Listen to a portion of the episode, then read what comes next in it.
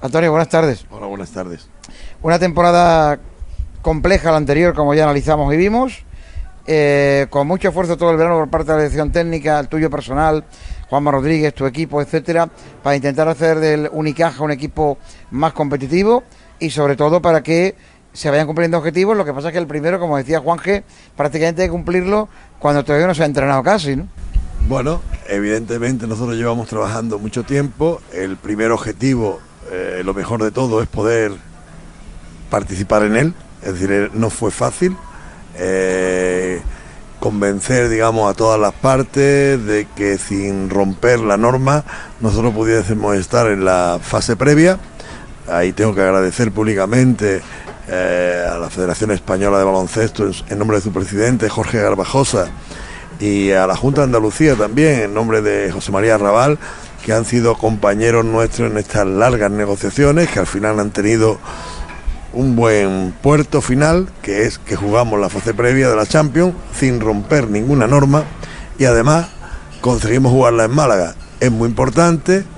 Nosotros estamos trabajando, por eso hemos empezado antes que ningún equipo de ACB, con 10 días de antelación con los demás y vamos trabajando para estar eh, en el estado idóneo el día 23 y espero que también el día 25, eso es la clave.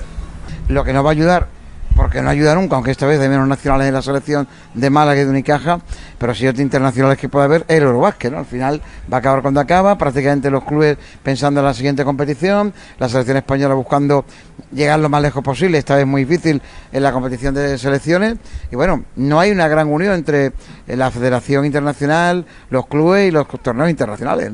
Bueno, nosotros, verá, lo que es el torneo previo de la FIBA Cup que vamos a tener aquí en Málaga, de la BCL.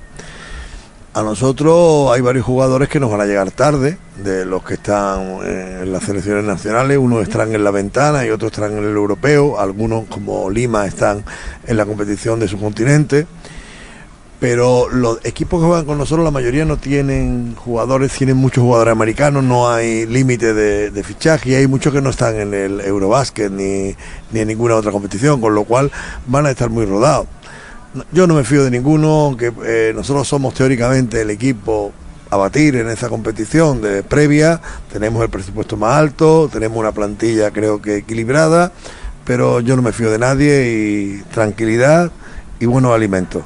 Te quería preguntar por esas reuniones, por todo lo previo a la fase previa, no todo lo que no es deportivo, porque estaba claro que lo deportivo, vamos a ser justos, y el propio presidente Unicaja yo creo que lo admitió en aquella comparecencia, que no habíamos merecido como tal estar por la temporada que se hizo, ¿no? La campaña pasada. Sin embargo, hay un trabajo de ingeniería, ha mencionado varias personas, federación, eh, instituciones. Eh, ¿En algún momento se vio que iba a ser imposible? ¿Dónde ha estado la clave? Eh, ¿Dónde hizo el chip? ¿Cuántas reuniones? ¿Cuántas horas? Me gustaría profundizar ahí para que se entienda un poco el trabajo que se ha tenido que hacer, porque es que no es fácil, es como...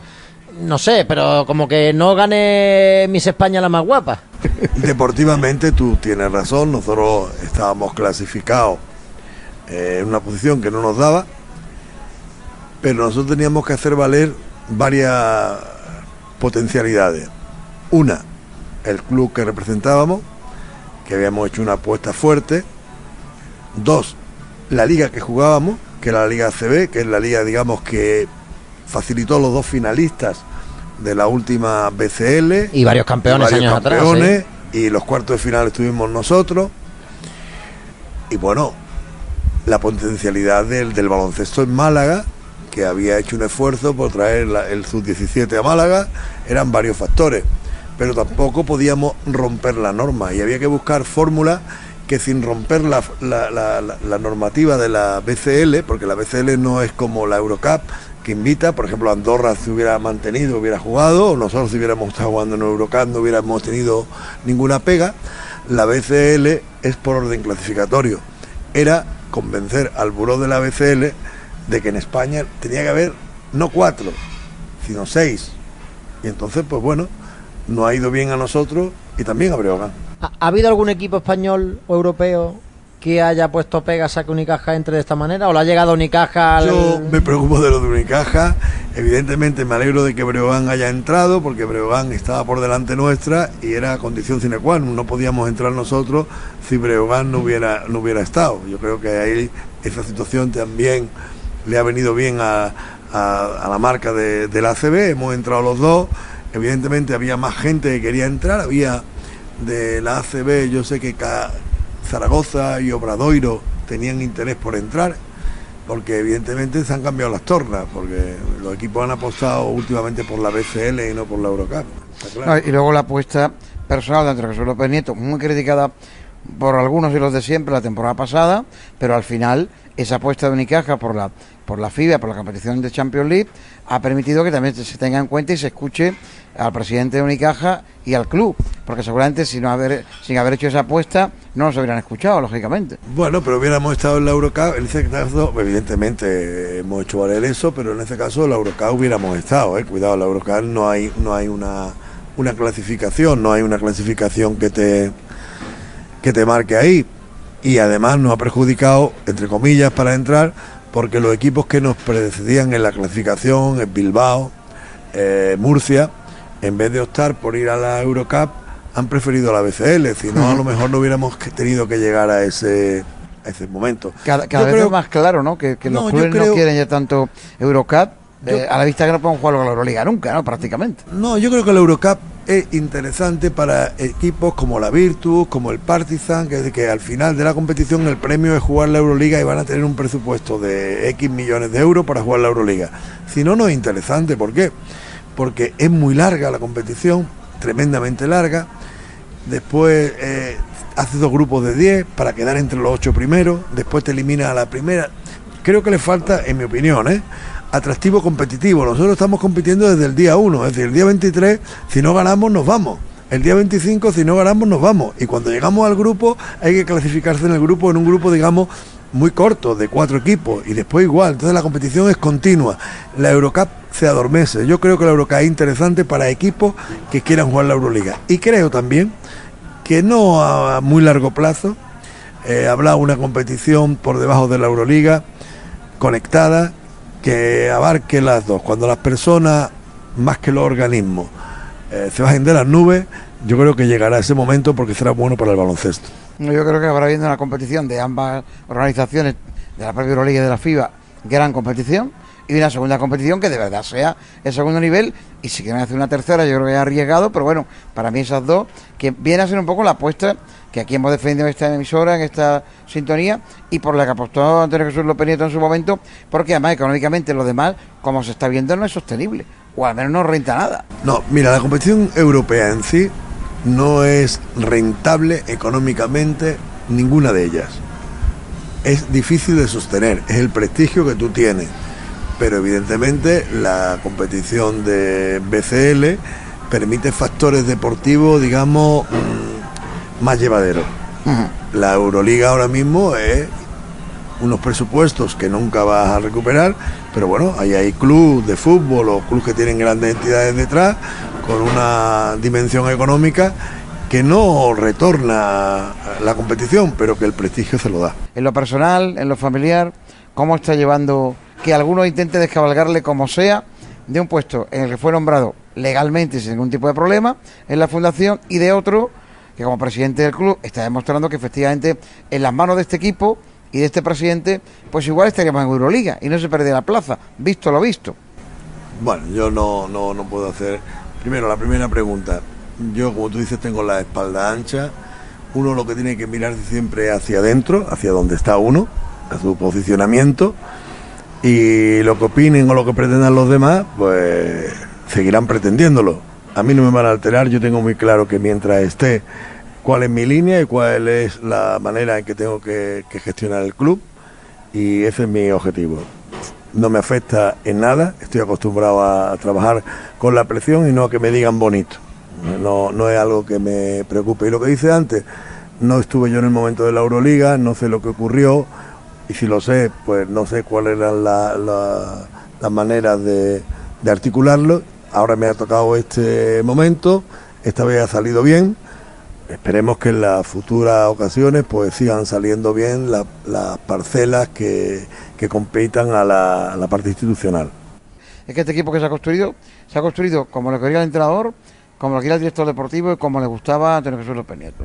Y sobre todo, como le interesa al club, que es lo importante. Bueno, este equipo se ha construido con mucho estudio. Es decir, que aquí no hemos ido fichando y fichando y fichando. Aquí hicimos una valoración de lo que era la CB, de lo que queríamos encontrar para, para el equipo y a partir de ahí, de un diseño, fuimos incorporando jugadores que podían venir, algunos hubo que convencerlos y poco a poco, yendo incorporando a unos de ellos, fue más fácil que vinieran los demás y creo que hemos configurado una plantilla bastante atractiva, muy versátil y que ahora la tenemos que convertir en equipo.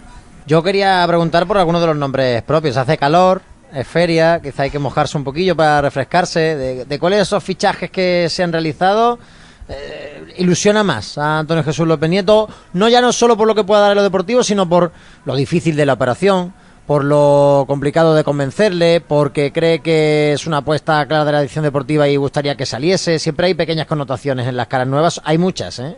Bueno, yo creo que es un abanico muy amplio eh, un crisol grande. Es una apuesta toda de la dirección deportiva y evidentemente consensuado con Ivonne Navarro. Pero la apuesta es de la dirección deportiva, que es la que tiene la responsabilidad en este club de, de marcar los tiempos. Evidentemente, repito, escuchando al entrenador. Y bueno, pues me han ilusionado mucho porque yo creo que no voy a destacar ninguno y no porque no quiera mojarme, sino porque sinceramente hay mucho muy atractivo y a lo mejor podría crear un celo entre ellos. y lo que sí la pregunta es si mucha gente cuando eh, hicimos la declaración en mayo de que la temporada había ido mal y íbamos a cambiar porque lo teníamos muy claro, aunque sin mirar atrás, algunos de los nombres que están aquí, yo creo que mucha gente no hubiera pensado que hubiera venido a un encaja, ¿no? La gente pensaba que son nombres de Euroliga, algunos de los jugadores hasta ha dicho, mire, usted, yo es que prefiero venir a Unicaja que jugar en la Euroliga, lo ha dicho en su presentación algún jugador de ellos, ¿no? Por lo tanto, estamos muy contentos, hay jugadores con mucha trayectoria, con mucho peso, gente joven, gente que tiene una proyección a, a medio plazo muy grande. Esperemos que aquí eh, de alguna manera eh, eh, asienten y tengamos un, equipo adecuado a la plantilla. El presidente se siente respaldado en todos los contextos que debería, ¿no? para seguir al frente del club. Totalmente. Yo me siento absolutamente respaldado para, para, para, seguir al frente de, del club y sobre todo me siento motivado desde que más que respaldado, me siento motivado y con ganas, porque mm, yo siempre he dicho que uno viene aquí con el cargo y con la carga, pero este año los veranos son muy importantes en el baloncesto y en el fútbol para planificar. Y este verano hemos planificado, no ya del verano, veníamos planificando desde finales o un cuarto de la temporada pasada, sabíamos dónde queríamos llegar y ahora hemos presentado este proyecto con toda la ilusión del mundo. Lo que sí llama la atención, eh, presidente, es que todos los jugadores que han firmado este verano por Unicaja lo han hecho ¿no? con ese año de contrato para que el club de alguna manera no se ate las manos. ¿Esto es por precaución después de haber hecho en años anteriores proyectos largos que no han salido? ¿Es porque el club no se fía? Coménteme pues un poco. Pues tiene varias, varias vertientes. Primero es por estrategia. Es decir, aquí cada uno cada año tiene que ganarse la renovación, tiene una opción de renovación y siempre está en manos del club la opción de la renovación. Entonces tú juegas bien, renuevo. Contratos a tres años, pues pueden ser muy bonitos, pueden ser muy, muy rentables, pero te puedes encontrar en las situaciones como el año pasado, que te encontraba unos contratos determinados, los jugadores no tenían salida y no podías cambiar el proyecto, es decir, no había tiempo porque la base fundamental del proyecto está ahí. Nosotros, si esto funciona bien, bendita hora de tener que renovar a la gente, si no tendremos la libertad de tener ese, ese, ese, manejo, ¿no? ese cambio.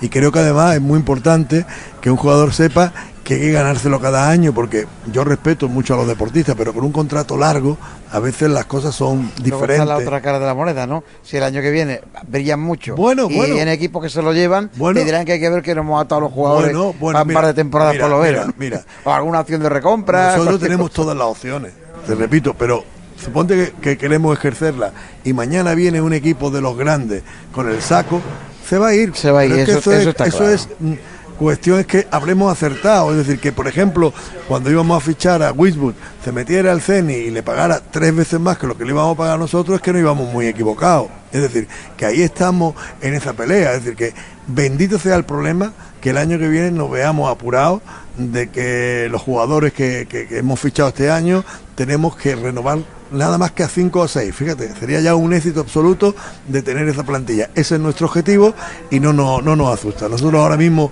vivimos el presente, pero con, con visión de futuro. La, ¿eh? la última vez que compareció Andrés Jesús López Nieto todavía no estaba hecho oficial, digo, en, en la rueda de prensa aquella en la que se confirmó la revolución que iba a haber en el equipo con Ivón Navarro. Eh, es una apuesta finalmente del club quedarse con el entrenador, pese a que los resultados en la segunda vuelta o en la parte en la que sustituyó a Cachicaris no fueron del todo buenos porque no lo fueron. Es verdad que en una entrevista aquí Ivón Navarro dejó muy claro que, que había entrenado una plantilla que no había sido confeccionada por él, para jugar de la manera que él quiere. Imagino que la exigencia también con respecto al entrenador, al igual que con el equipo, va a subir eh, este año. Por supuesto. El entrenador estamos convencidos. Nosotros estuvimos convencidos con Ivón cuando lo trajimos, cuando lo vimos de trabajar, cuando salvamos la difícil situación en la cual estábamos prácticamente en la, en la LEP, o por lo menos bordeando la LEP. Y bueno, llegó el momento final, eh, los jugadores se quedaron sin objetivo, la plantilla tenía las carencias que tenía y bueno, el final de temporada fue malo. Y la temporada fue mala, pero el final de temporada desastroso. Y evidentemente hablamos con Ivón, seguimos confiando en él y bueno, yo ahora confío plenamente que creo que va a ser un año magnífico para él y espero que también para el equipo, evidentemente.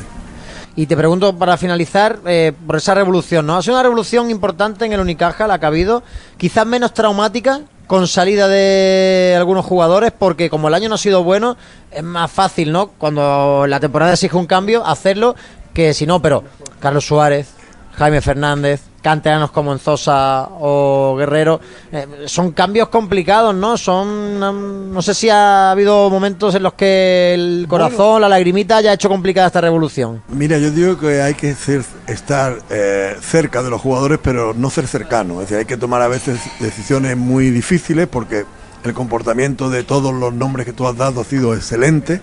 Carlos, Jaime, Rubén, Francis. Una buena frase, todos. ¿eh? cerca de los jugadores, pero no cercano. Claro. Que no se suban a las barbas, ¿no? Un No, poco. no, pero que no evidentemente- ¿Se habían, se habían subido a las barbas a los jugadores de Unicaja? no, No, no, no, digo de la etapa anterior. No, ¿Había no, jugadores no, que no. estaban por encima del club, creían estar por No, encima yo del creo club? que no, yo creo que no. Yo sinceramente creo que no. Yo tengo nada más que magníficos recuerdos de este año con ellos, un año muy difícil, su comportamiento personal era excelente, pero el ciclo había terminado. Eso estaba claro, el equipo no había funcionado como tal, a lo mejor ellos van a funcionar y yo se lo deseo abiertamente por ahí fuera, pero aquí no había no había armonía, no había música, la banda no tocaba bien. Entonces tocaba el momento de dejarlo. Y entonces hemos intentado ser muy sutiles a la hora del cambio. Con Carlos, con Jaime, que ha preferido otra oferta. Jaime ha tenido una oferta del club, pero prefirió la de, la de Tenerife. Perfecto. Él, él decía que no, No, yo, te presidente. digo que, yo te digo que ha habido una oferta. Ya te puedo decir lo que fuera y yo creo que me... No, lo digo porque lo dijo en antena, ¿eh? Bueno, no es pues que yo no lo le- haya dicho en yo le- privado. yo ni- le digo que ha habido una oferta del club, que no, que no le pareciera la adecuada, eso ya es otra historia, pero que ha tenido una oferta y ha preferido a Tenerife, perfecto, esto es deporte profesional. Y a. Romaitis también tuvo una oferta del club, prefirió la de Tenerife, pues perfecto, no pasa nada. Rubén Guerrero y... eh, bueno, Yaní viene cedido al Betis, con lo Sí. cual, pues, y Rubén tenemos la, la opción de recogerlo en el año 24, una vez que haya crecido, pues podría volver con nosotros. Francia ha preferido no tener esa opción, y si algún día creciera, pues también está en su casa, porque aquí se ha criado, y lo mismo que el Juventud tiene ahora jugadores que estuvieron en la diáspora tres años o cuatro y ahora son los como le ha ocurrido a Lima, ¿no? Es decir, que, que aquí no tiene la puerta cerrada a nadie.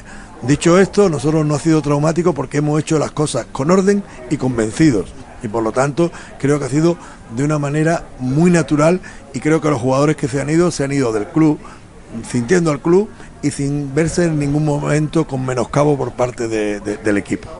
¿Cuál es el objetivo de Unicaja esta temporada? ¿Cuál tendría que ser el objetivo de Unicaja Mira, a mí esta no temporada? yo quiero ser prudente, venimos de donde venimos, es decir, del puesto 12 en la liga, hay proyectos que van mucho más madurados que el nuestro a día de hoy, pero yo no me voy a dar un paso atrás. Nuestro objetivo mínimo es estar en la Copa del Rey, estar en los playoffs y estar en la Final Four de la Basket Champions League. Ese es el objetivo. A partir de ahí, más arriba. Y así podemos alcanzar la Final Four de las otras dos. Maravilloso, ¿no? Semifinales de Copa y semifinales de Liga, lo firmamos Esto es todos. el mínimo. A partir de ahí ir a crecer. Pero evidentemente sabiendo dónde venimos. Ten en cuenta que hay cuatro presupuestos mucho más altos que el nuestro, cuatro parecidos que llevan ventaja en cuanto a la planificación deportiva de años, pero ahí tenemos que estar, ahí tenemos que estar. No, no cabe otra.